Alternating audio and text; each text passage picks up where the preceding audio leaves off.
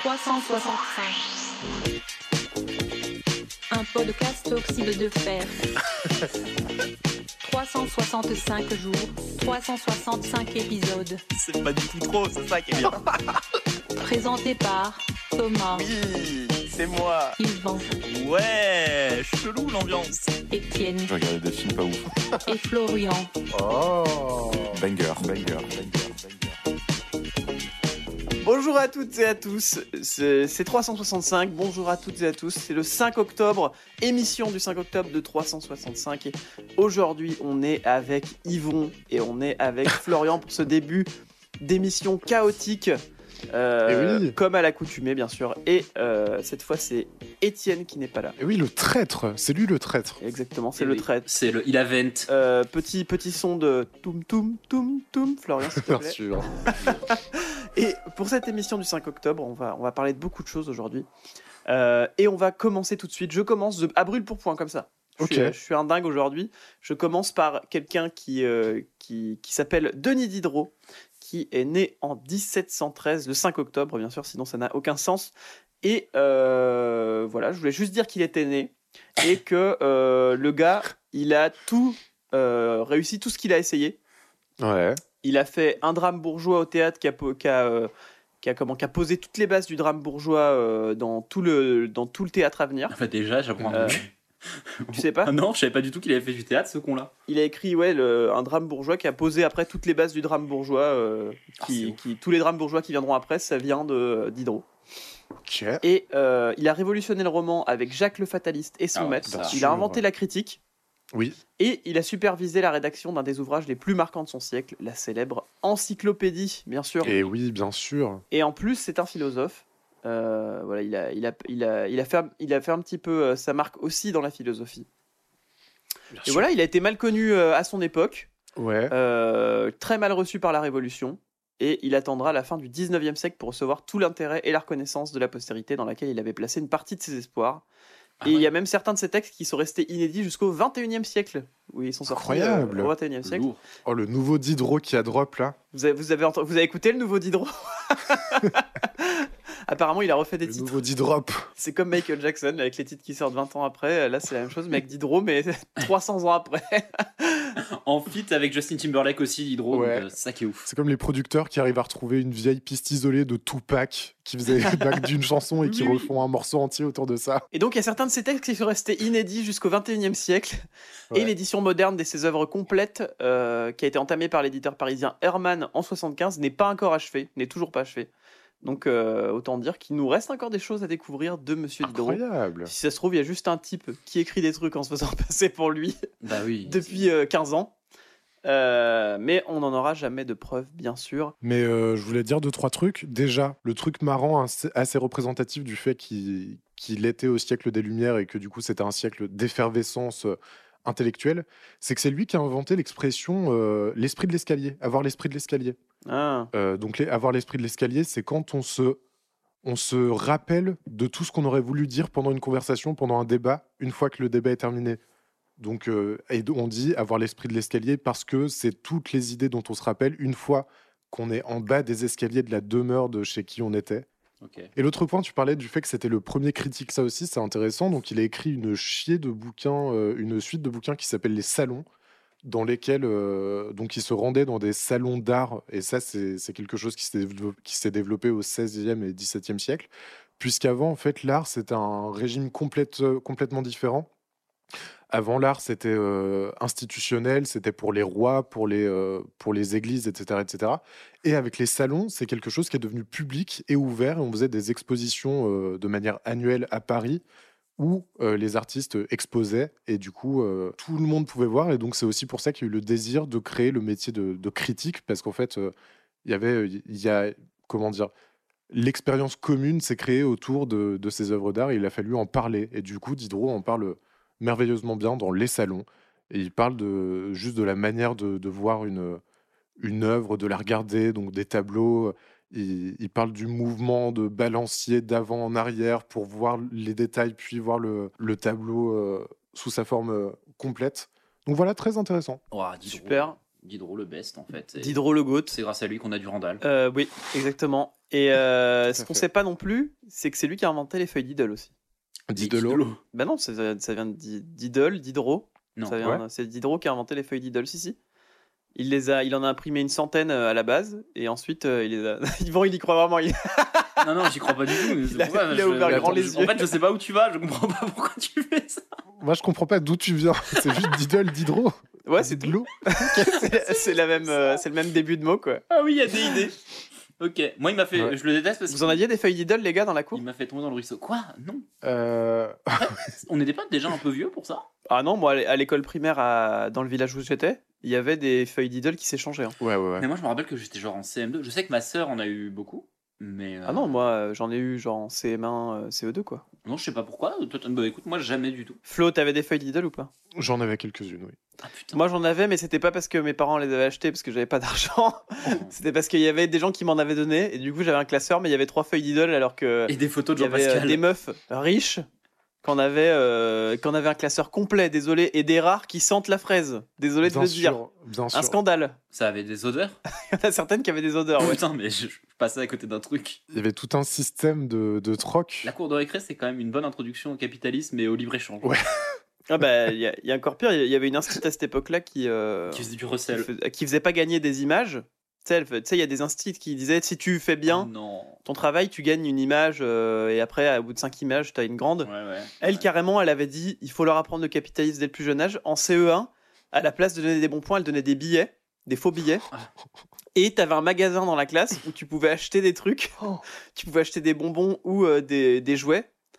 Et du coup, sauf que ça, si t'avais que des mauvais résultats et qu'en plus t'étais un, tu faisais le con, bah du coup tu pouvais rien acheter. Tes potes ils avaient plein de trucs.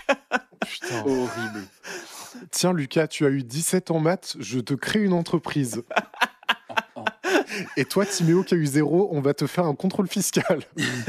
tu es auto-entrepreneur, Lucas? Tu peux me faire une facture pour ton 17 sur 20 C'était- Horrible. c'était- T'avais des images, toi, euh, Florian, à l'école? Non, j'avais pas d'image. C'était pas les. Oh, mais toi, c'était le système. J'ai jamais eu de, de système d'image, Ah. non.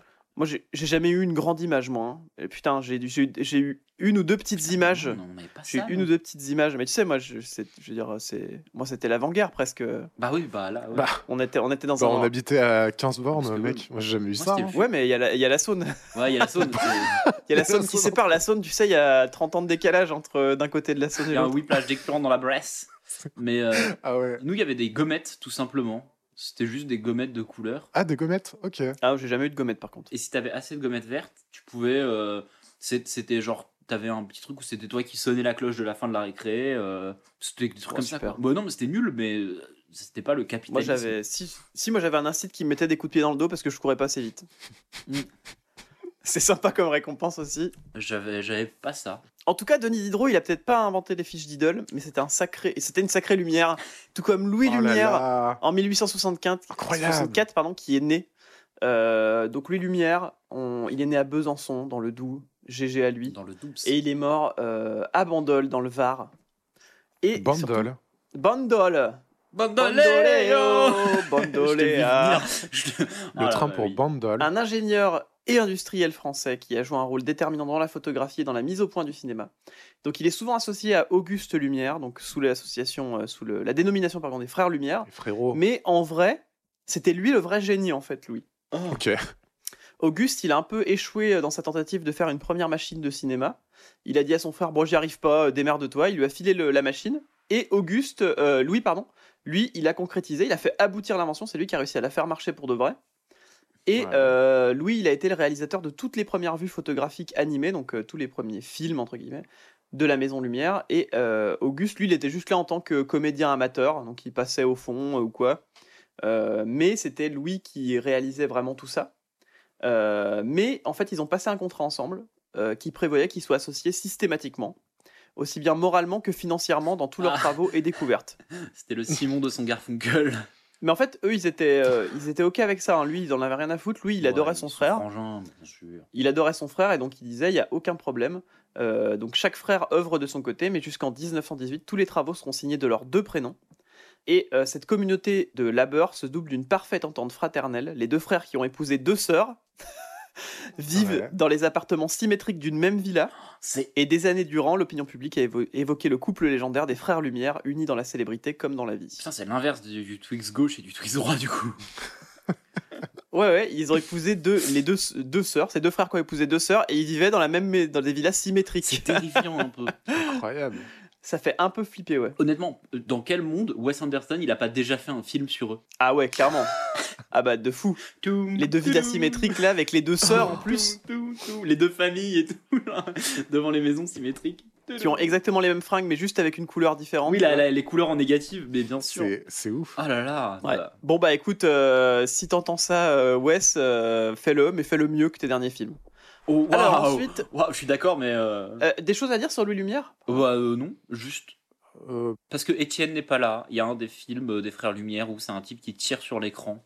Et c'est repris à la fin des Affranchis. Voilà. Et il y a un train Oui, à un moment vrai. qui Il passe. y a un aussi. train qui passe. regarde la ciotte. Tout le monde en parle, je l'ai regardé. Vraiment, Ah, c'est pourri. Hein. Et, et, et qu'est-ce qui- qu'est-ce qu'il y a dans ce truc-là?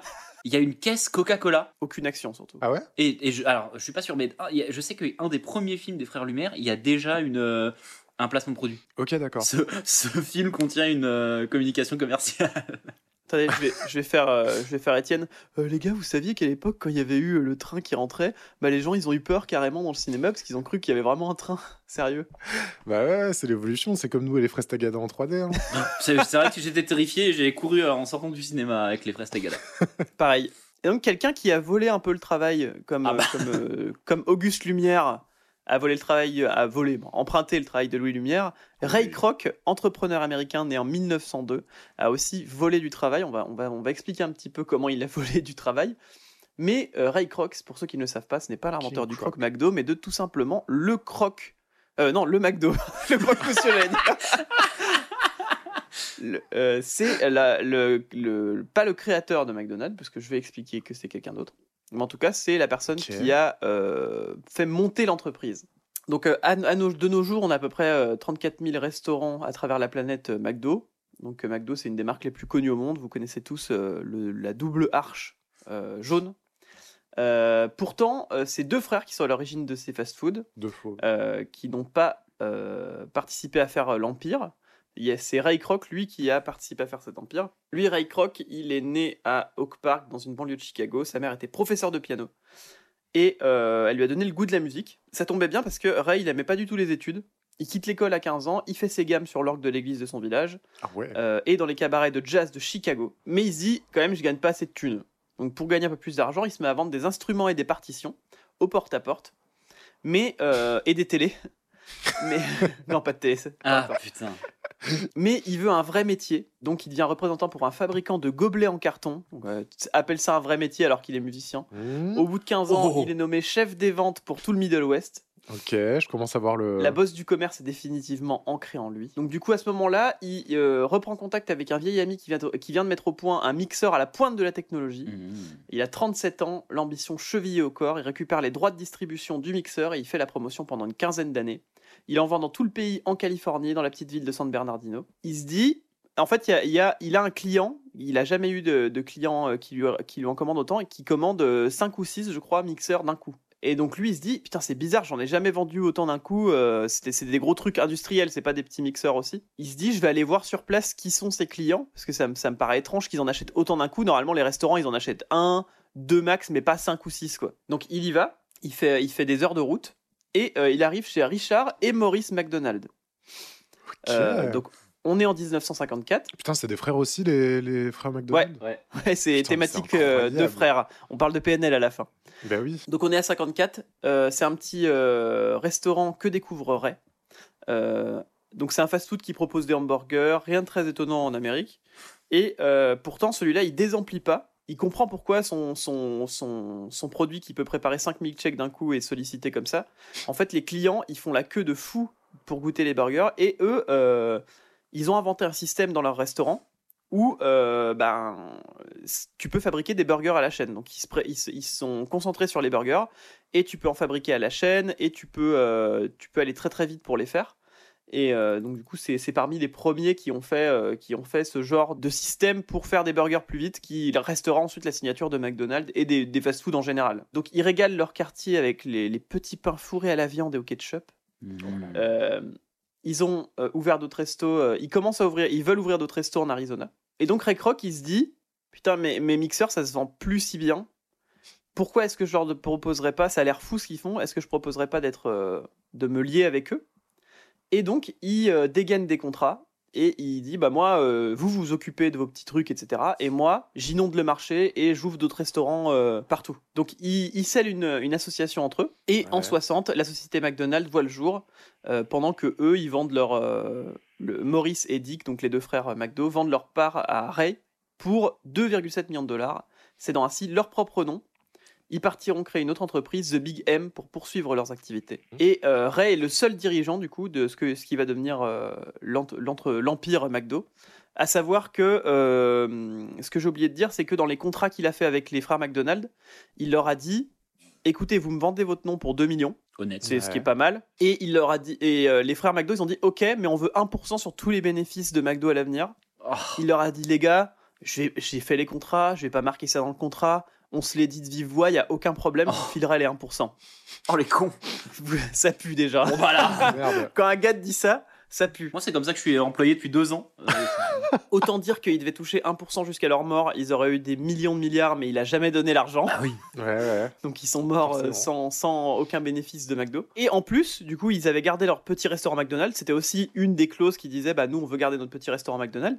Sauf qu'en fait, euh, au bout d'un moment, il y a un McDo qui a voulu s'installer pas très loin, mais un McDo de Ray Kroc. Bah oui. Et donc du coup, ils se sont dit, bah ouais, mais il peut pas s'appeler McDonald's aussi, le gars en face, euh, ça va nous niquer nos, nos affaires, quoi.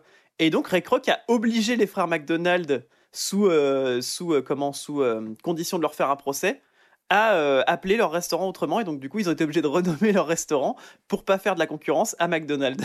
Putain. Ah ouais? C'est ouf. hein. Donc un super gars. Donc euh, Ray, lui, il... ensuite il fait des franchises. Il... le- Ce qui fait le succès des McDo en fait et qui fait que ça va marcher, c'est que en fait il calibre tout. C'est-à-dire que les steaks, ils doivent pas faire plus d'un certain nombre pour pouvoir être pas trop chers. Euh, les frites, pareil, il faut qu'elles soient toutes au même calibre, il faut qu'elles aient toutes le même goût dans tous les McDo de Fran- de- de- d'Amérique, pardon. Il faut qu'elles soient, euh, faut, faut qu'ils donnent exactement les mêmes trucs. Donc ils recrutent euh, des directeurs qui sont là pour euh, fliquer tous les cuistots tout le temps et qui fassent exactement la même chose tous et avec un, le, le plus d'efficacité possible pour le moins de coûts possible pour que ça reste euh, pas cher et que les gens viennent euh, se précipiter là-bas. Ça y est, j'ai des PTSD de, mes... de mon emploi dans la restauration. Et oui, dans la restauration rapide en plus. Oui. Donc du coup, pour, à la fin, pour faire grandir son entreprise, il est jamais à court d'idées. En 62, il y a un spectacle pour enfants qui est organisé dans une franchise à Washington, donc un des McDo de Washington. Ah. Ouais. Et ça, il voit qu'il y a un gros pic de fréquentation et qu'il y a un gros pic d'argent à ce moment-là. Et donc, il crée le clown Ronald, mascotte de l'enseigne. Putain. Et en 63, il autorise un, franchis- un franchisé de l'Ohio à garnir ses burgers de poisson pour sa clientèle catholique qui ne mange pas de viande le vendredi. Oh, le Et filet. donc, le filet aux fiches est né. Pour Oh, les le- cathos. Oh, le, oh, le saint filet aux fiches. Pour les cathos. Cinq ans plus tard, c'est le Big Mac qui arrive sur les étals. Seul échec, alors que Oh. Walt Disney construit un parc d'attractions, Ray Kroc lui propose d'y ouvrir l'un de ses restaurants. En vain, il n'y aura pas de McDo à Disneyland. Euh, il y en- il aura par la suite, mais pas au ouais, début. voilà. Ça a pas duré euh, si longtemps que ça. euh. Et ensuite, dans les années 70-80, bah, vous savez, ça se développe partout. Australie, Suède, Grande-Bretagne, France. José Bové. Il Non. crée les Happy Meal en 79 euh, pour continuer de plaire aux enfants. Et il les garnissent d'un petit jouet. Oh. Et enfin, en 96, ils font un contrat international d'exclusivité avec la Walt Disney Company. La boucle est bouclée. Oh là Enfin, là. Ray Kroc a son contrat avec Walt Disney. Bien niqué. Et le génie tire sa révérence, le génie entre guillemets. hein. Euh, Ray Kroc euh, n'aura pas savouré sa petite revanche. Il s'est éteint le 14 janvier 84 à 81 ans. Quelques mois plus tard, c'est Richard McDonald qui, mord- qui mordra dans le 50 milliardième hamburger de l'enseigne lors d'une cérémonie officielle organisée à New York. Oh la tristesse. Et en 2003, la femme de Ray Kroc meurt à son tour, laissant une fortune derrière elle, amassée au fil de nombreuses années de travail par son défunt mari. Et elle a intégralement légué toutes les recettes à l'armée du salut. Oh. Ok. Donc, Les petites maisons de McDo. et- les petites maisons où tu mets les pièces jaunes. Bah ouais. Euh, mais du coup, il est vachement connu, Ray Kroc, pour ses dictons d'entrepreneurs. Oh, Donc, je vous ai sélectionné des dictons d'entrepreneurs et j'en ai inventé par ChatGPT qui aurait pu être dit par Ray Kroc. les McDo ok. finades. Et donc, à vous de, à vous de trouver si c'est Ray Kroc ou ChatGPT. Allons-y. Ok. Euh, première, le service exceptionnel et le pain quotidien du succès commercial. Ray Ah, ça pue de chat GPT. ChatGPT, effectivement. Bien joué. Ah, bien joué. Euh, dicton numéro 2, si vous avez du temps pour vous reposer, c'est que vous avez du temps pour nettoyer. Ouais, c'est ma- ça, c'est euh, Ray Kroc. hein. Oh putain, alors ça, ça je l'ai entendu dans la restauration. donc je vais Ah bah oui, hein, mais bien sûr. Ray Kroc? Ouais. Bah oui. Ouais, Ray Kroc, bien joué. Bah évidemment.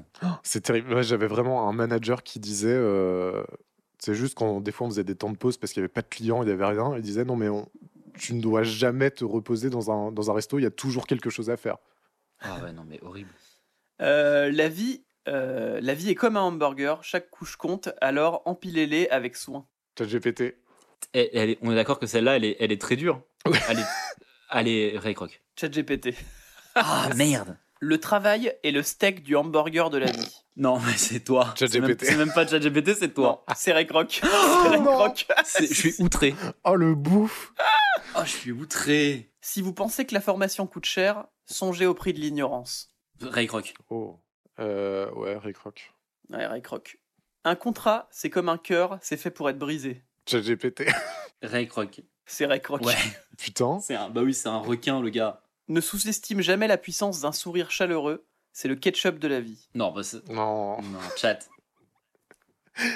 Chat. Après, peut-être qu'il a fait ça pour tous les éléments Oui, d'un oui. burger. hein. Chat GPT. Ouais, voilà. C'est Chat GPT. Allez, encore deux. Allez. Si deux gestionnaires d'une même entreprise ont les mêmes idées, c'est que l'un d'eux est inutile. Ah bah Ray Kroc, du coup, ça paraît. Bah ouais, Ray Kroc. Hein. Exactement, c'est Ray Kroc. Putain. Ouais. Vraiment les phrases d'entrepreneurs. euh, Oh, elle est Ray la hein. merde. TikTok. Ouais. Lorsque la concurrence est féroce, il faut être le fromage qui fond au sommet de l'hamburger de Non, l'innovation. non, Non, mais arrête. Au sommet, en plus, le, le fromage au sommet du burger. Le chat, c'est le chat, ça. C'est le GPT. Ouais, ChatGPT, il m'en a fait des super. hein. Bah oui. Un bon burger, c'est un mélange parfait d'ingrédients de qualité, tout comme une entreprise prospère. Les défis sont les condiments de la réussite. Plus tu en ajoutes, plus savoureux est le Ah ouais, résultat. Ah, elles sont pas mal en vrai. Elles sont pas mal. Comme un hamburger bien préparé, la persévérance donne un goût inoubliable à la réussite. Ouais, ça confirme ce que je, ce que j'ai toujours pensé de ChatGPT, c'est que tu, tu le mets en free access sur LinkedIn, il fait les meilleures stats euh, ChatGPT. Ouais, Ouais, c'est sûr. Et donc, du coup, dans les derniers dictons vrais, en tout cas, de, de Ray Kroc, parce que du coup, Ray Kroc, il était vraiment connu pour ses dictons. Genre, il y a- il y, a des mini-bouquins de dictons de Ray Kroc. Ah, quel enfer. Euh, aucun d'entre nous n'est aussi bon que tous ensemble. Plutôt positif, celui-là. Ouais. Ouais. Et euh, tant que vous êtes vert, vous grandissez. Dès que vous êtes mûr, vous commencez à pourrir. Ouah. Ok. Donc voilà pour euh, Ray Kroc, un entrepreneur euh, qui a créé McDo, qui a volé McDo. Non, qui a créé du coup même pas. même pas créé McDo, mais qui a Euh. volé McDo et qui l'a juste développé. Mais après, euh, j'ai regardé des vidéos sur lui, et dans les commentaires, t'as des gens mais qui se tapent dessus pour dire, euh, bah, il y a des gens qui disent, bah, il a volé euh, McDo à, au frère McDo, et il y en a qui disent, ouais, mais tu te rends pas compte, il a quand même hypothéqué sa maison pour le racheter. Ouais, en- C'est lui qui a développé. Sans lui, ça devrait, ça serait pas devenu ce que c'est devenu, C'est etc. vrai. c'est vrai, je, suis d'accord, mais. Et la bon, ils ont quand même eu 2 millions alors qu'ils avaient Ouais, pas fait la- grand chose. La, manière de faire est quand même horrible. Euh, si vous voulez vous faire une avis, allez voir le film Le Fondateur avec euh, Michael Ouais, Keaton Je l'ai et vu, euh, ouais. Avec euh, Michael Keaton. Nick Offerman aussi, qui joue euh, Richard. Ah oui, c'est vrai qu'il est dedans. Faut que je le vois, et euh, le mec, le tueur du Zodiac, qui joue euh, Maurice. Et bah du coup, petite reco de mon côté, euh, comme on a parlé de la naissance du filet aux fiches et du Big Mac, etc., ouais, il y a un podcast Ah, qui est incroyable, qui s'appelle What Happened to Pizza at McDonald's, Ah, qui, euh, en fait, c'est un mec qui se rappelle que dans les années 80-90, McDonald's vendait des pizzas et qui essaye d'enquêter. En fait, c'est un, podcast qui est un peu une parodie de podcast d'enquête à la Serial euh, et ce genre de podcast. Le podcast, il y a 300 épisodes et c'est un truc où il appelle. Donc c'est encore, euh, c'est encore Les actif 200 maintenant. premiers sont pas, sont pas ouf, mais les 100 derniers sont. Ouais. Non, non, dès le début, c'est très marrant et surtout, c'est des petites, euh, des petites euh, pastilles de 5-10 minutes et ça passe Ah, très bien. Et du coup, tu vois son enquête avancer progressivement. Il appelle des McDo euh, à travers tout le pays. Il comprend qu'à la base, il y en a où, où la pizza était que dans certaines franchises et il essaie de creuser vraiment son histoire. Putain. Et c'est un truc vraiment, du coup, son enquête progresse, mais en même temps, tu as le ton un peu parodique euh, où il est dans un personnage un peu, euh, un peu parano. Et, euh, C'est Under the Silver. Lake, mais, euh, Exactement. mais avec McDo. dans- mais alors, c'est, franchement, c'est très Je vous le drôle. recommande. Et je vais l'écouter. Ok, bah What Happened to Pizza at McDonald's C'est quoi votre euh, burger préféré du McDo, les gars Écoutez, euh, Ah, Moi, c'était avant que, avant que je sois euh, vegan, c'était le, le croc. Ah ouais. À chaque fois, mon truc, à chaque fois que j'allais à McDo, je prenais euh, un menu normal et je prenais deux crocs. Genre, c'était ma politique. la politique de, la politique de ça. Catastrophique. Euh, moi, Euh, moi, c'est les, c'est les signatures, c'est les, les burgers euh, Oui. gourmets, entre Oui, guillemets. les tu grosses vois. signatures. euh, Moi, mon menu parfait, c'est euh, moyenne frite, un double, euh, un Cheese. double cheese bacon et euh, un sundae, comme DJ Snake. Et un vomi derrière. Je tiens à le dire. Ah ouais, il y a la pastille anti-vomitif, par contre. bah oui, le- ah là, bah, bien sûr, pain. il faut, c'est nécessaire, c'est obligatoire. J'y croyais vraiment quand j'étais ado. hein. Bah, et, après, tu m'as rencontré, après, tu m'as rencontré, t'as dit non, ça marche pas. S'il y en a une, en tout cas, elle marche pas. si on a une, faut changer. Parce qu'il vont- il mieux après chaque McDo. Alors, moins maintenant, mais oui. Bon, bah voilà. Euh, Ray Kroc, il a, il a mené ce qu'on peut appeler un, un combat. Euh, un combat d'entreprise. un combat pour devenir le plus grand système de restauration au monde, comme en 1914, le premier combat aérien de l'histoire, qui là est un vrai combat par contre, je crois. Là, c'est plutôt un vrai combat. Je me demande qui euh, va en parler. Hein. Bah c'est oui évidemment évidemment je vais en parler alors c'est de l'aviation militaire c'est pas les trucs que je préfère mais on va y aller Euh, oui Euh,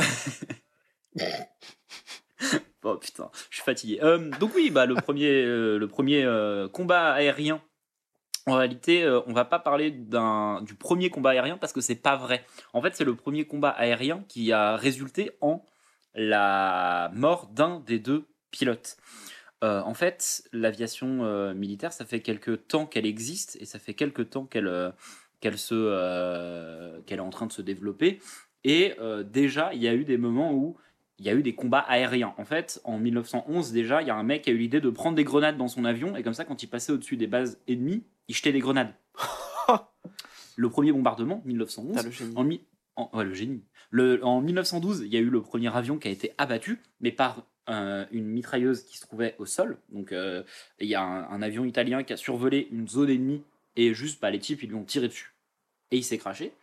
Et il y a eu techniquement un premier combat aérien entre deux avions qui a résulté en la mort des deux pilotes, avec ce qui s'appelle la manœuvre Taran en 1914, où un mec en avion s'est dit merde, j'aimerais bien détruire l'autre avion, comment je vais faire?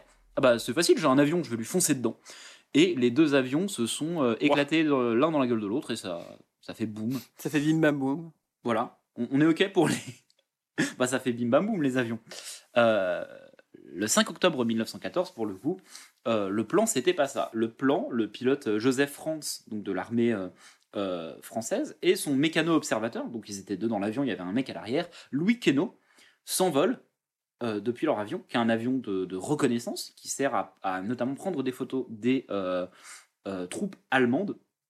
Et eux, en fait, ils sont à, à bord d'un voisin 3, c'est le nom de l'avion.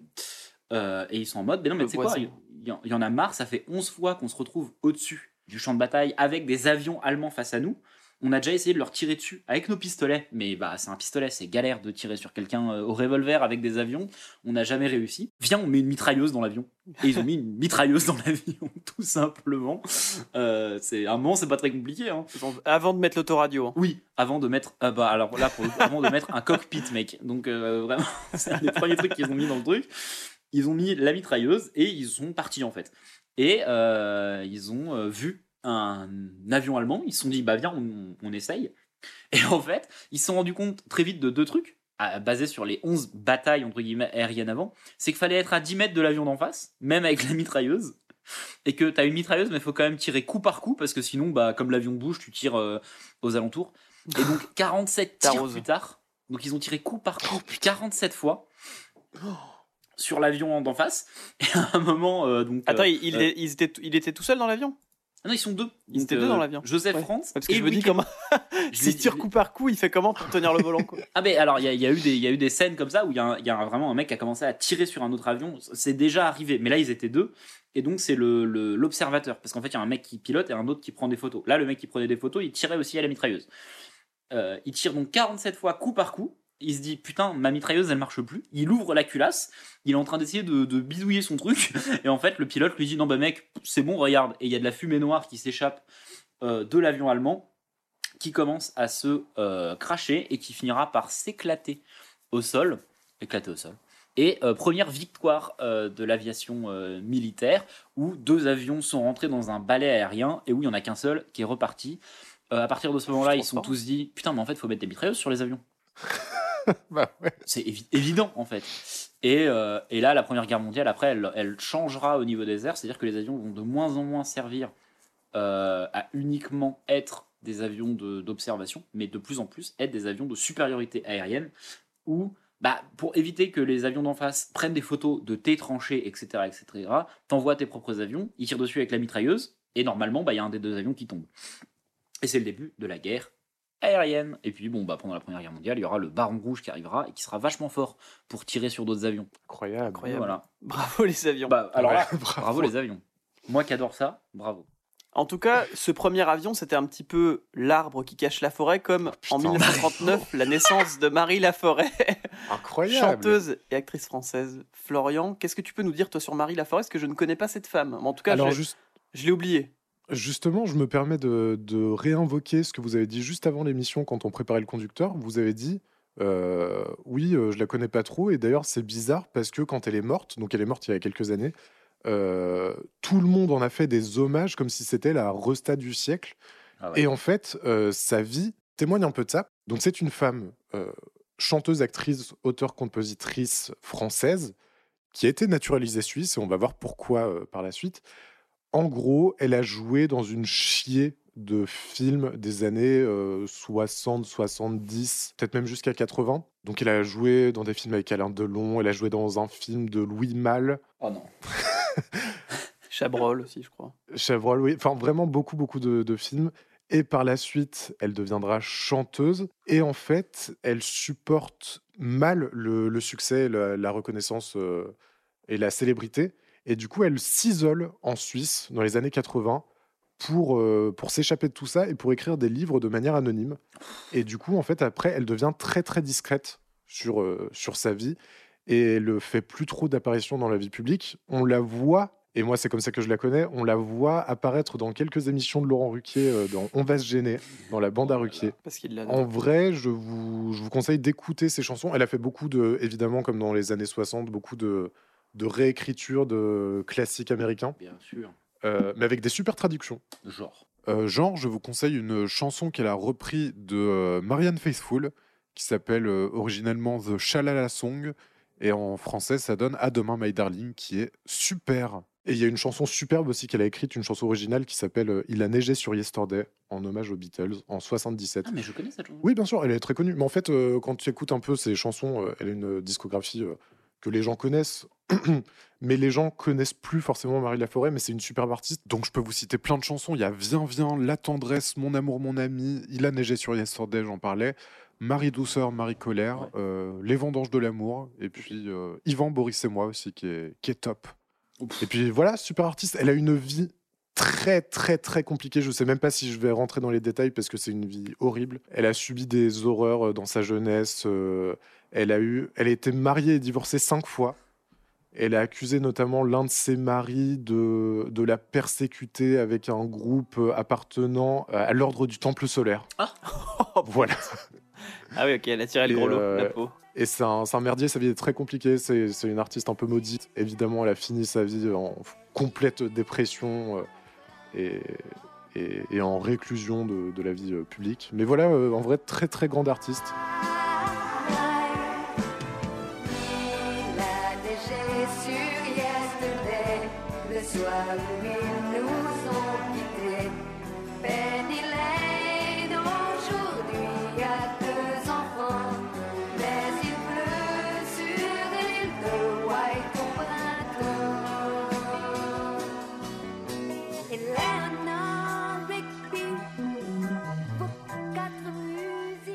Bonne naissance à elle qui a marqué le monde de la chanson comme Philippe Corti. Oh là euh, là, DJ, DJ co-animateur Philippe français, Corti Né en 1958. Et c'est qui Philippe Corti par contre? Oh bah. Ah, bah, bah pareil, euh, DJ Philippe Corti, c'est un, c'est un DJ qui est né euh, donc le 5 octobre 58 à Millau. Alors, comment ça se fait qu'on connaisse aussi bien un DJ du sud de la France euh, des années euh, 70, 80, 90 Ça vient notamment de Thierry Ardisson. Qu'il a euh, utilisé dans la plupart de ses émissions, notamment euh, dans les bains de minuit. Il a, il a participé aussi en tant qu'invité à 93 Faubourg Saint-Honoré. il a fait aussi Tout le monde en parle, Lunettes noires pour Nuit Blanche. Euh, donc c'est comme ça qu'il a été connu parce que Hardisson aimait beaucoup euh, sur le principe en vrai des talk shows américains, mais lui dans une, dans une esthétique euh, plus trash et destroy mettre un musicien, et là en l'occurrence c'était un DJ. Et Philippe Corti aussi, donc il s'est fait connaître dans, dans les euh, clubs dans les années 80-90 du sud de la France, de la Riviera, du Var, euh, en diffusant à la base plutôt des, des chansons euh, passées hors de mode. Donc notamment du Dalida, du Claude François. Yvan petit, euh, petit lancement sur Claude François. Écoute, il le fait mieux, il le fait mille fois mieux. Vas-y, vas-y. je suis Écoute, Claude François. Maman, Maman est près de toi, il faut lui dire. Maman, J'ai quelqu'un pour toi. Donc, euh, ou, euh, Luis Mariano, les Gypsy Kings. Et moi, la première fois que j'ai entendu parler de, de DJ Philippe Corti, j'étais tout gamin. Et c'est encore une fois à la télé. Il était le DJ d'Interville. Oui, voilà. Ah mais Et oui. ça, c'est génial. Et oui. Ah, J'avais oublié ça, qu'il était DJ d'Interville. Et euh, il a été aussi la voix off des, des enfants de la télé. Ah, c'était Ah bon lui? Ouais, c'était lui. pas. Oh là là, DJ Philippe Corti, Interville. Et donc, euh, bah, voilà pour euh, DJ Philippe Corti. Carrière, euh, carrière Oh. incroyable. Et ouais, c'est ce genre de, de mec que, que tu vois à la télé. Il n'en a pas fait du tout sa carrière, mais c'était un peu une vitrine à un moment de, de sa carrière. Maintenant, je crois qu'il a fait du, du théâtre aussi. Il a fait, il a joué dans une représentation euh, de, une adaptation de Orange Mécanique en 2006. Et, Et, ben, euh, et Corti joue deux rôles, pardon, celui d'un vieux clochard chantant des folk songs irlandaises, qui sera la première victime d'Alex et sa bande, et celui d'un gardien de prison. Voilà. eh ben, merci Florian. Euh, on connaît mieux maintenant Philippe Corti, euh, quelqu'un qui aura marqué son temps mais qui ne sera pas devenu très célèbre. Pas comme Kate Winslet en Ah, voilà. 1975, qui Voilà. est née actrice britannique. Donc Kate Winslet, on la connaît surtout pour au départ son rôle dans Titanic. Elle a, elle a, elle a eu une super carrière puisqu'elle a, elle a été une des premières femmes à dépasser les sept nominations, euh, six nominations aux Oscars. Elle en a eu exactement sept. Ah ouais? Euh, c'était bah, quand elle était plus jeune. hein. Ça a été la plus jeune actrice à cumuler six nominations pour les Oscars. Elle en a même eu euh, sept nominations. Et elle a remporté l'Oscar de la meilleure actrice pour son rôle dans le film The Reader en février 2009. Euh, elle a été multi-récompensée euh, et elle a fait des films de fous, des FDF comme on dit. Elle est le plus connue pour euh, Titanic, bien sûr, Ouais, avec DiCaprio. Sans, sans problème, elle est, elle est incroyable dedans, elle est très très bien. Et elle a fait énormément de films. Ouais. Elle a eu une grosse pause quand même entre les années de- dans les années 2000. Euh, elle a eu une, une petite pause de 3 ans, je crois, il me semble. Mais, euh, mais elle a continué à faire des films après. euh, de- le- les- dans les derniers films qui sont sortis, il y a quand même, elle est quand même dans Avatar. Ouais. Donc ça, c'est se- ça se signale. Elle a fait euh, Blackbird. euh, elle a joué dans Steve Jobs de Danny Boyle. Ah, Hmm. Et oui, elle a joué dans bon bah Divergente, c'est pas une pas incroyable, Le meilleur film. elle a joué Tout dedans. Juste le meilleur film en fait. The Reader pour lequel elle a eu euh, elle a eu euh, un Oscar, euh, c'est qui s'appelle Le Liseur au Québec. le C'est laser. important de le le liseur. signaler. Euh, Enigma, Les Noces Rebelles et attention moi, mon mon Bah tout de suite de Kate Winslet, fin, il ménage ses effets. Eternal Sunshine of the Spotless Mind, mon préféré euh, avec la Kate pépite. Winslet La pépite. et un de mes Quel films film. préférés de tous les Bravo temps. Michel Ouais, Gondry. pareil, hein, pareil, un de mes films. euh, Un de mes films préférés de tous Du les cœur temps. et de. Incroyable. que j'ai découvert grâce à toi. Si plus. Non. Si vous avez jamais vu Eternal Sunshine of the Spo- Spotless Mind, c'est très long comme titre, mais le film est incroyable. Euh, film d'un réalisateur français, Michel Gondry, avec euh, Jim Carrey, qui n'est pas dans son rôle habituel, Ah non. et Kate Winslet, qui n'est pas non plus dans son rôle habituel. C'est très drôle dans ce film, parce qu'ils sont vraiment des rôles un peu inversés. Oui, oui. Où euh, Kate Winslet est un peu le- la personne un peu foufou, un peu souriante, pleine de vie, et où euh, bah, Jim Carrey est un dépressif euh, qui pense à se suicider chaque minute qui passe dans sur cette terre. Donc, euh, donc c'est le. Avec le recul, et plus proche de Jim Carrey de la vraie vie. Ouais. Oui, et Kate Winslet, vraiment en vrai, quand tu vois Kate Winslet euh, en interview et tout, bah, qui est aussi cette femme pleine de vie. Du coup, genre. euh, Ouais, Ouais. Gondry a vraiment capté l'essence Oui, oui, des, des- deux des- comédiens, des et- deux. mais qui est à l'opposé effectivement de ce qu'ils incarnaient au cinéma à l'époque. quoi. Ouais, ouais, c'est très drôle. Effectivement. Il date de quand euh, 2000, euh, 2004, Eternal Sunshine. 2000 Ok. Quel FDF. Euh, donc, n'hésitez pas à regarder, c'est vraiment un excellent film. Et si vous avez, et si vous kiffez, ou si vous avez kiffé, si vous l'avez déjà vu, vous pouvez regarder Kidding, qui a été créé aussi Ah par oui. euh, Gondry, donc série créée par Gondry, donc même réal et même personnage principal, parce que c'est Jim Carrey qui fait aussi le personnage principal. Et euh, là, il est aussi dans un rôle assez incroyable où il est, euh, où il joue à un espèce de Dorothée. Donc euh, c'est euh, le héros des enfants. Oui, oui. Et euh, ouais, c'est ça, c'est un peu Dorothée. euh, Ouais, ouais, bah oui, c'est le, oui, c'est le héros des enfants, sauf que euh, il perd un, un de ses enfants et du coup ça lui fait un peu péter un câble. Mais euh, c'est très très, Ah. en tout cas c'est très très beau, c'est très La belle série aussi. est très dure à regarder. Soyez soyez accrochés, oui, voilà. euh, Ouais, c'est soit très, soyez très en bien. bonne santé mentale, soit ayez un psy en même temps euh, que vous regardez ça. Ouais, ouais. Mais c'est très beau, c'est très beau, c'est des beaux messages et tout, mais c'est très dur à regarder. C'est vraiment euh, des sujets lourds, mais bien traités, mais lourds. Et Kate Winslet, sinon votre Kate Winslet préférée? Bah, Eternal Sunshine, du coup. hein. Bah, Eternal Sunshine Mind. Tout le monde, c'est pas Avatar Shape of Water? Bizarrement, non, je l'ai Non, pas non, vu. non, euh. non, non, non. Ouais, je l'ai pas vu non plus, donc ça peut pas être celui-là. De toute manière, divergente pour Yvan, non? Non, pas trop, pas trop. À la, à limite, euh, si j'ai pas le droit de, de, de dire euh, Eternal Sunshine of the Spotless Mind, c'est Créature Céleste, du coup. Ouais. Euh, qui est un bon film. Mais du coup, enfin, il y a Eternal Sunshine et c'est un de mes films préférés, donc bah, Eternal Sunshine, tu vois. Genre, Bah, puis Titanic, c'est bien aussi. hein. Ouais, Titanic, bon, Dans Titanic, elle est bien. c'est cool, mais euh, je sais pas, c'est pas un de mes films. J'ai pas d'approche particulière avec ce film. Je sais pas vous, mais Ouais, un peu pareil. Non, moi non plus. c'est même pas mon James Cameron préféré. Moi, en fait. quand j'étais quand j'étais gamin, on a, mes parents arrêtaient pas de me dire Ta- Titanic, c'est incroyable. Euh, regardez Titanic, les enfants, euh, c'est vraiment trop bien et tout. Parce que c'était le film phare de l'époque. Et moi, je, je mettais le DVD et je switchais tout le temps jusqu'au moment où le bateau il coule parce que j'en avais rien à foutre de l'histoire d'amour. J'avais vraiment Un 8 ans. ouais. Donc juste, Ouais, je bah regardais le moment où le bateau il coule parce que je me disais, c'est incroyable et tout. C'était le seul moment qui m'intéressait quand les gens y tombaient, quoi. Parce. Après, c'est vachement bien fait. Oui. C'est juste c'est long pour Oui, arriver ouais, au c'est film ça. catastrophe, quoi. Juste moi, Titanic, le souvenir que j'en ai, c'est. euh, je l'ai vu qu'une fois quand j'étais euh, très jeune. C'est l'un des premiers films que j'ai vu. Et je me souviens, du coup, j'en avais vu quelques-uns avant. Et, euh, et du coup, c'était sur cassette.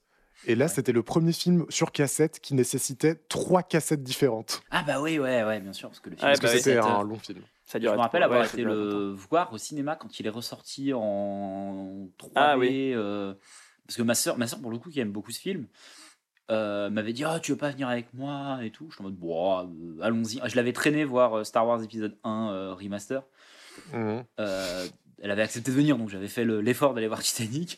Et Ouais, pour le beau, coup, la je me, je me- bah oui, voilà. Et je me rappelle m'être dit pendant le film Ah, mais il est nul en fait.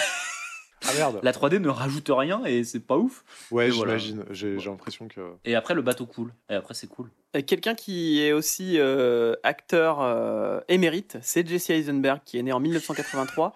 Et Yvan voulait juste en parler pour une raison C'est précise. terrible, c'est terrible. C'est un clone, Pourquoi tu veux en parler, Yvan? Une copie conforme. Que dis-je? Un doppelganger de Florian. Voilà, c'est. C'est Florian, t'es Alors- obligé pour la, la com de ce Oui, bah, c'est ce que 365 j'allais quand il va sortir de faire un face swap. bah, non, mais même juste de mettre Eisenberg. sa photo et la mienne juste euh, côte à côte. Essayez de trouver lequel est Jesse Eisenberg et, le- et lequel est Florian.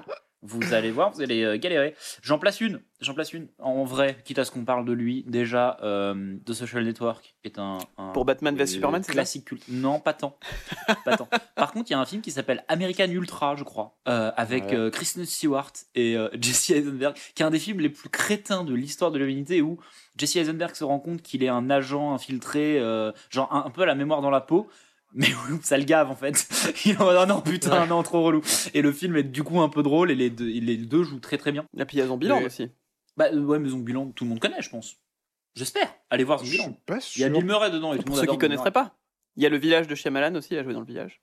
Oh putain oui. Mais il a un peu cette réputation quand même, je trouve, de, de jouer dans des, dans des films crétins et dans deux trois bangers quand même. Ah, bah oui, parce qu'en euh, en deux ans d'intervalle, il joue dans euh, American Ultra, qui est un film ridiculement débile, et Café Society avec deux euh, Woody Allen. Et il a joué dans un film de, euh, là pour le coup, plutôt dans le côté euh, euh, arty, de Joachim Trier qui s'appelle euh, Louder Than Bombs, qui est Wow. superbe. C'est sur les attentats du 13 euh, novembre à Paris, Oh, et c'est avec Isabelle Huppert, et c'est donc une coproduction euh, norvégienne, Ah, c'est- française, dan- danoise. Bon, Et le film en vrai est très bien. Je vous le recommande. Euh, et à savoir qu'il a réalisé un film qui s'appelle When You Finish Saving the World, euh, qu'il a écrit et réalisé, qui est son premier long métrage. Et en 2024, il sortira un film aussi réalisé, créé par lui, et où il joue euh, le rôle principal, il me semble, qui s'appelle, qui s'appellera A Real Pain. Voilà, bah écoute. euh, Ok. Et tout à l'heure, on parlait d'une secte. Oui, Ouais, bien sûr. euh, il me semble durant le, le passage sur Marie Laforêt. l'ordre du temple Euh, solaire. et en 1994, il y a eu, euh, il y a eu un petit événement en 1994, non? Ouais, bien sûr. Le 5 octobre Avec cette secte. 1994, en fait, il faut savoir que on a retrouvé euh, 23 corps calcinés. euh, dans un, dans sous-sol euh, aménagé euh, un peu en, en crypte euh, très chelou. Euh, Calciné par le soleil. Hein. Ouais, assassiné par le soleil. Deux balles dans la tête. Mais euh, voilà, en fait, il faut savoir que la, la secte euh, donc euh, de l'ordre du Temple solaire, c'est une secte très chelou. donc le, le, le fondateur s'appelle Luc Jouret. Et euh, c'est un, un- un Belge un peu, euh, un peu sociopathe sur les bords. euh. En fait, il se présente lui comme un naturopathe et pendant longtemps, il a fait des trucs de développement Oh personnel, euh, Oh. etc., etc. Il a le profil type. Bah oui, non mais Ouais. vraiment, c'est vraiment textbook euh, euh, créateur de secte. Et en fait, euh, il allait euh, faire des conférences et tout en, en faisant des trucs de développement personnel. Et il offrait, oh tu peux venir faire une retraite euh, euh, dans mon, euh, dans mon, dans, dans mon village et tout. Et puis on, on en parle et puis tu verras, ça ira mieux et tout. Et puis petit à petit, ça a dégénéré. Et en fait, il y a un truc où, un peu dans son truc de naturopathie, il est en mode, il y a un moment où on va tous être libérés, on va faire un lien vers un monde meilleur et tout. Et du coup, il a bandé les yeux à 23 personnes, il leur a tiré dans la tête, il leur a foutu le feu. Et euh, bon, Oh selon lui, c'était pour accélérer tout ça.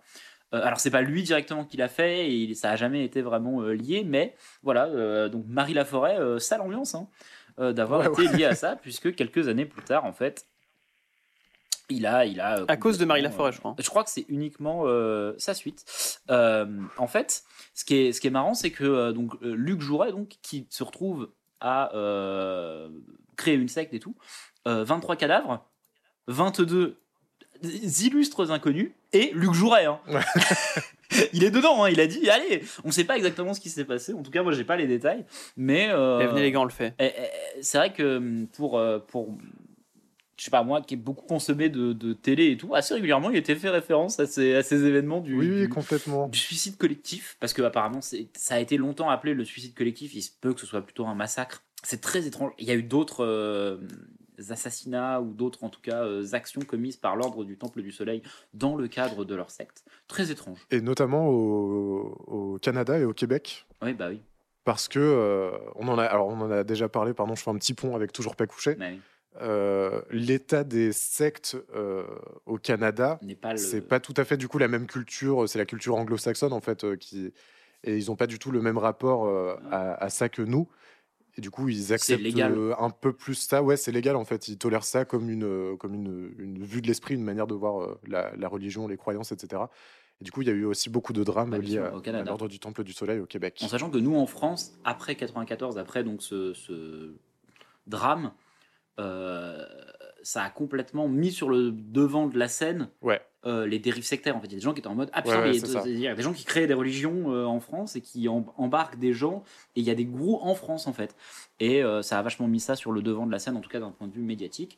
Et bah voilà, c'est- s'il y a eu, si aujourd'hui on parle de sectes vraiment et de dérives sectaires en France, il y a aussi en partie parce qu'il y a un type qui s'est lancé dans le projet de prendre 22 personnes avec lui, de tous se prendre une balle dans la tête et de se foutre le feu. Sympa. Yvan, t'as une petite anecdote, non Je crois. Ah Ah bah C'est c'est mon histoire préférée de toi. Ok, ok, bah s'il faut qu'on en parle.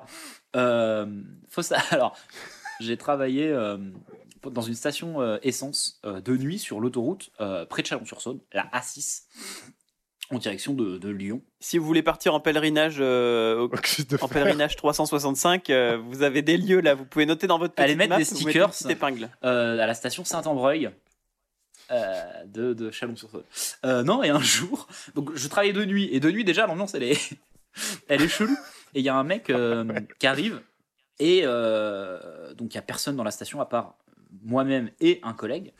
Et donc ce gars-là arrive et il commence à, à aller chercher. Il pose un, un- un panier vraiment devant nous, donc il prend un des paniers du, du, du magasin, il le pose devant nous euh, au comptoir et il commence à partir euh, dans les rayons. Il ramène des trucs. Il ramène des livres, quelques livres, puis plus de livres, puis quasiment tous les livres qu'on avait. Donc j'étais en mode, euh, bah ok, tu vois, donc je m'en fous, tu vois. Et après ça, il commence à me demander, oui, alors vous auriez pas des petites spécialités locales et tout euh Moi, il commence à vraiment faire la petite conversation. Donc moi, je lui dis, bah écoute, on a des moutardes de Dijon, ce qui est pas, ce qui est pas ouf. Et il va les prendre et tout.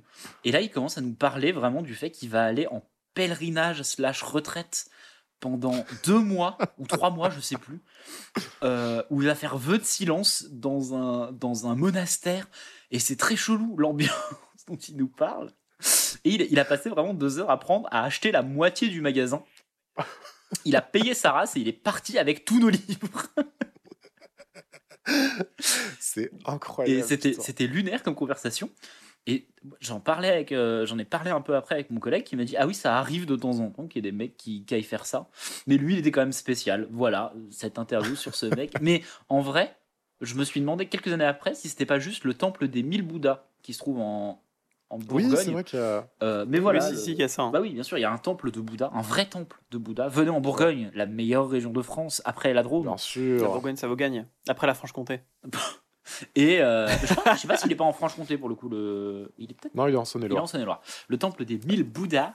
Et donc, bah, il, le gars est en retraite. Mais l'ambiance était surréaliste parce qu'il il ne nous a rien dit pendant mais 20 minutes de lui qui partait feuilleter des livres pour finalement tous les mettre dans des, dans des trucs. Il a pris, mais pour 400 balles de trucs, de livres et autres bonbons et tout, pour aller s'enfermer dans une, euh, dans une cellule, euh, dans un, dans un, dans un monastère chelou. Euh, bonne ambiance.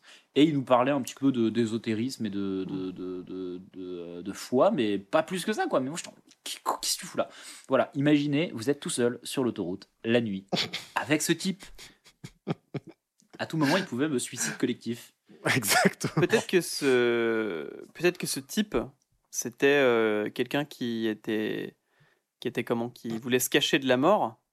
Par Ouais. exemple, peut-être que c'était Steve Jobs, qui serait pas vraiment mort et qui viendrait se retirer dans un temple du silence, puisque Steve Jobs est mort en 2011, Oh non. euh, le 5 Aïe, aïe, octobre aïe. 2011.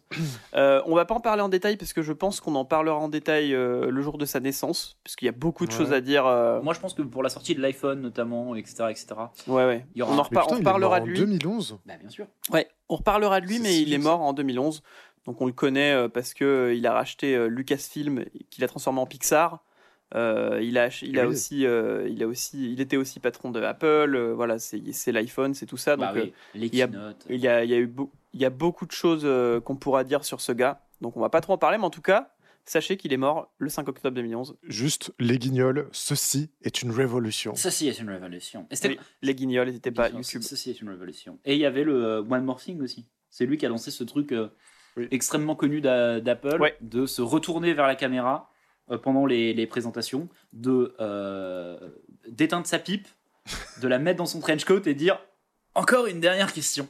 Je suis désolé, moi la seule, je trouvais ça ridicule les One More Thing de- d'Apple. Souvent c'était leur grosse annonce qu'ils gardaient pour la fin.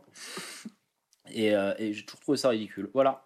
On en reparlera. Steve Jobs, pas ouf. Deux films nuls aussi. Hein. Nul. On reparlera de Steve Jobs une autre fois. En tout cas, euh, aujourd'hui, il y a des célébrations. Oh. Donc, c'est la journée mondiale des enseignants. Donc, euh, merci à tous les enseignants Merci. Oh, merci, Euh, merci les enseignants. et aux aides-soignants aussi. Ah bah, respect, petite, respect voilà. aux aides-soignants. On applaudit, il est 20h. Je- on applaudit à 20h. Il est 20h. Les casseroles. Ré- réécoutez ce podcast pile, faites en sorte, on va mettre le timecode en évidence, faites en sorte qu'il soit 20h à ce moment-là. 20h au moment où on applaudit. Et tous les C'est soirs. comme les trucs du Nouvel An. Si euh, tu lances euh, le podcast à telle heure, à 20h, ils applaudissent les aides-soignants. venez, venez, on fait un podcast d'applaudissements. On sort tous les jours à 20h. Juste on applaudit, on dit bravo, bravo. Et c'est la journée mondiale du sourire, créée par Harvey Oh là Ball. là à l'initiative du smiley. Donc voilà, le gars a créé le smiley, donc le rond jaune, le smiley jaune avec le petit sourire.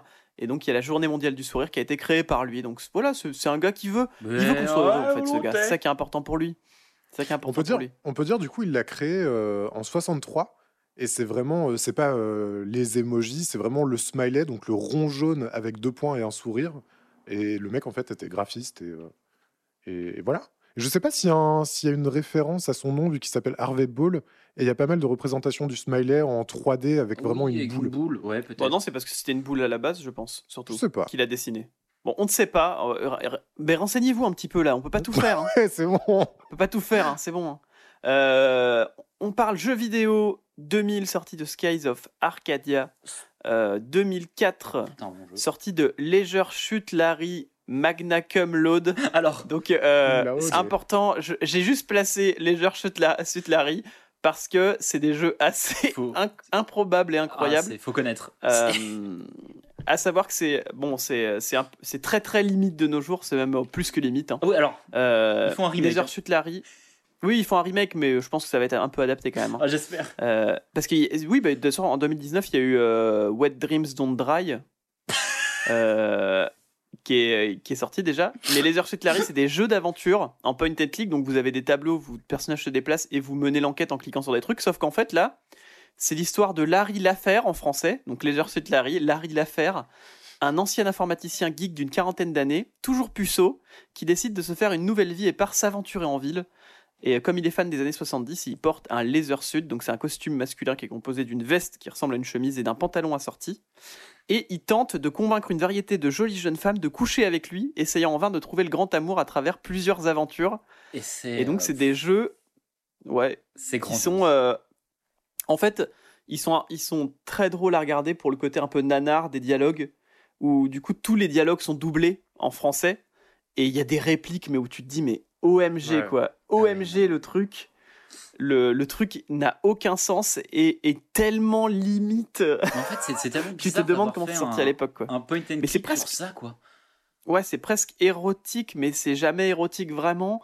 Et c'est euh, juste malaisant. euh, c'est du soft, mais même pas du soft porn en fait, parce qu'il y a jamais de cul. Ouais, non, c'est, ouais, c'est, c'est assez, euh, c'est assez ridicule. Ouais, c'est du soft porn. principe, Bah, mais Bah d'ailleurs, c'est adapté euh, d'une aventure textuelle qui s'appelait Soft Porn Adventure. ouais, c'est vraiment très soft. Créé en 80. Mais c'est juste, en fait, sur le, le contenu, c'est très soft, mais alors sur les répliques, c'est ridicule. C'est, je sais pas pourquoi ça. Et donc, euh, le septième jeu, c'est celui que je viens de dire. Là, c'est euh, Magna Cum Laude.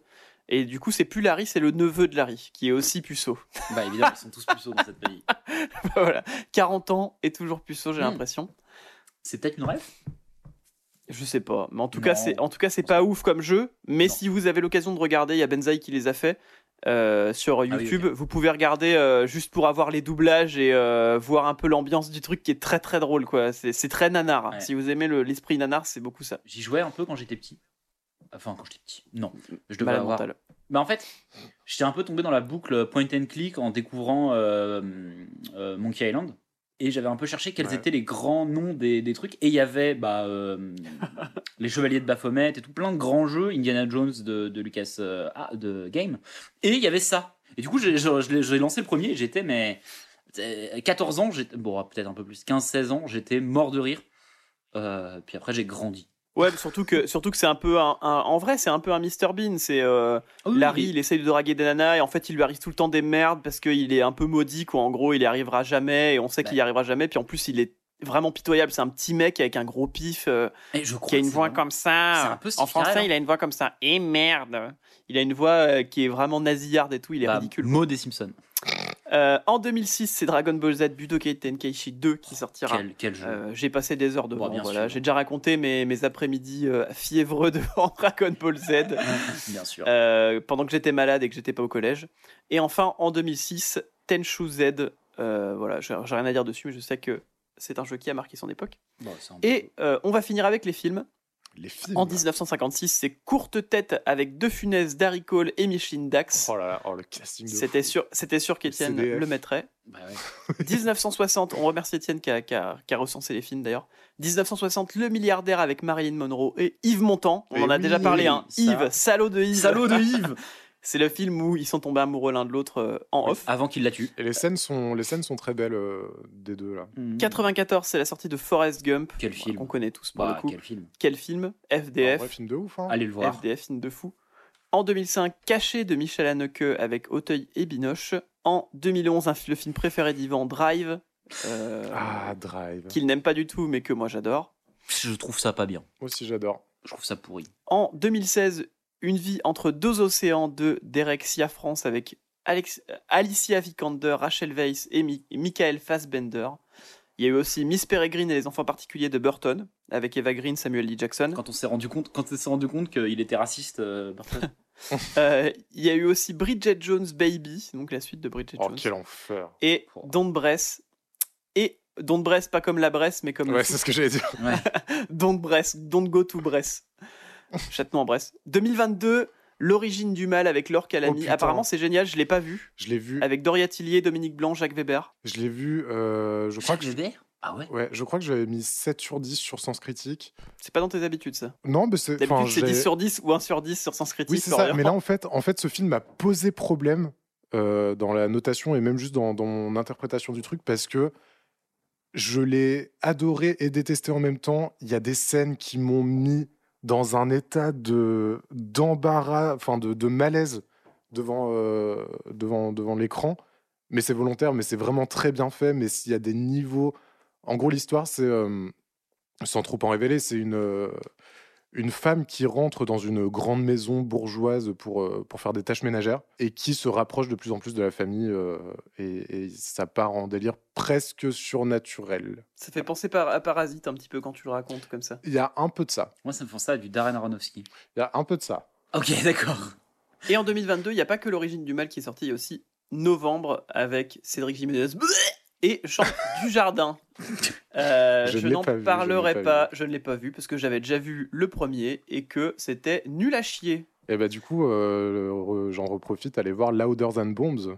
Pour, euh, si vous Oui, voulez quitte à voir, euh, avoir un film sur les le, attentats. le 13 novembre. Si vous voulez voir un film de quelqu'un qui n'est pas un facho. Euh, voilà, merci, euh, merci à vous. C'était les films et on va finir avec les prénoms et les dictons. Euh, donc pour les prénoms, on, f- on fête une bonne fête aux fleurs. Bonne Oh là fête là les fleurs. En général, hein. Et euh, aux autres prénoms floraux tels que Amaryllis, Anémone, April, Ah, Bergamote, Capucine, Cerise, Chloé, Clémentine, Daisy, Daphné, Églantine, Flora, Flore. Tu veux pas mettre le truc de- du poker rap? Ah oui. Amaryllis, Anémone, April, Bergamote, Capucine, Cerise, Chloé, Clémentine, Daisy, Daphné, Églantine, Flora, Flore, Garance, Hortense, Jasmin, Jasmine, Lila, Marjolaine, Prune, Violaine, Violette Oh, Marjolaine. et les Yolandes et leurs dérivés. C'est bonne fête aussi Et- aux Et c'est là qu'on voit que c'est un putain de podcasteur pro parce qu'il là vous avez entendu avec le avec la soundtrack derrière mais là il l'a fait a cappella. Bien oui, sûr. il l'a fait sans rien. Il est trop Bon fort. anniversaire aussi aux Faustines et aux Oh, Faustine. Et aux Placide. Ah J'aime bah. beaucoup ce prénom, Faustine. Voilà. Bon anniversaire, Maurice. McDonald. Enfin, bo- bonne fête. Bon anniversaire le dessinateur Et bonne fête. Placide. Aux Placide. Ouais, Placide. Ouais, c'est la, la- c'est la mini anecdote que quand on était au lycée, il y a un dessinateur de presse qui s'appelait Placide qui a été invité pour venir nous montrer ses dessins. Ça a duré une heure et demie, c'était insupportable, mais, euh, mais euh, quand même. euh, C'était une, soirée diapo en fait. Au début c'était cool, genre le mec le mec il nous présente les dessins qu'il a qu'il a publiés dans Le Monde et tout. Sauf qu'au bout du 30 millième, on en pouvait plus, il faisait chaud. J'étais pas là, moi. C'était Rien insupportable. du tout. C'était en AP, je crois. Et ça a fini malheureusement, euh, juste pardon, ça a fini malheureusement en fou rire entre Thomas et moi, avec, avec du coup ce mec qui nous regarde et qui le prend potentiellement comme un petit manque de respect. Ah bah oui. On était juste à bout quoi. On était à bout parce qu'on disait. euh, à chaque fois qu'il mettait un nouveau diapo, on disait bon, Ah bah, oui. c'est la dernière et après on arrête. Bon allez, Et en fait, à chaque fois, il leur mettait une nouvelle, mais vraiment, je pense qu'il a passé au moins 50 diapos pendant le pendant l'heure de cours. Et vraiment, à chaque fois, du coup, on craquait de plus en plus. Et à la fin, on a explosé de rire. Et je pense qu'ils ils pensaient qu'on se foutait vraiment de sa gueule euh, et qu'on trouvait ses dessins immondes, alors qu'en fait, c'était pas ça. C'était juste qu'il était chiant à crever. Dicton du jour respect Placide. respect à Placide quand même, c'était quand même sympa. Dicton du jour à la Saint-Placide, la gelée est la première de l'année. Il n'y avait pas de rime avec Placide. hein. Oh, À la Saint-Placide, le verger est vide. Donc là, normalement, vous avez récolté tout- toutes les choses de votre verger. là. bah ouais parce qu'il gèle. Quand arrive la Sainte Fleur, pour aller au verger, ce n'est plus l'heure. Ok, Ah, Et ah ouais, donc voilà. là, Donc, faut, faut aller au verger là. hein. C'est le moment là, là, les c'est gars. le moment. hein. Oui, Si on vous, avez un verger, euh, c'est le moment d'y aller On là. prévient un peu tard peut-être, mais euh, Peut-être un peu c'est tard. même. aujourd'hui là, c'est maintenant.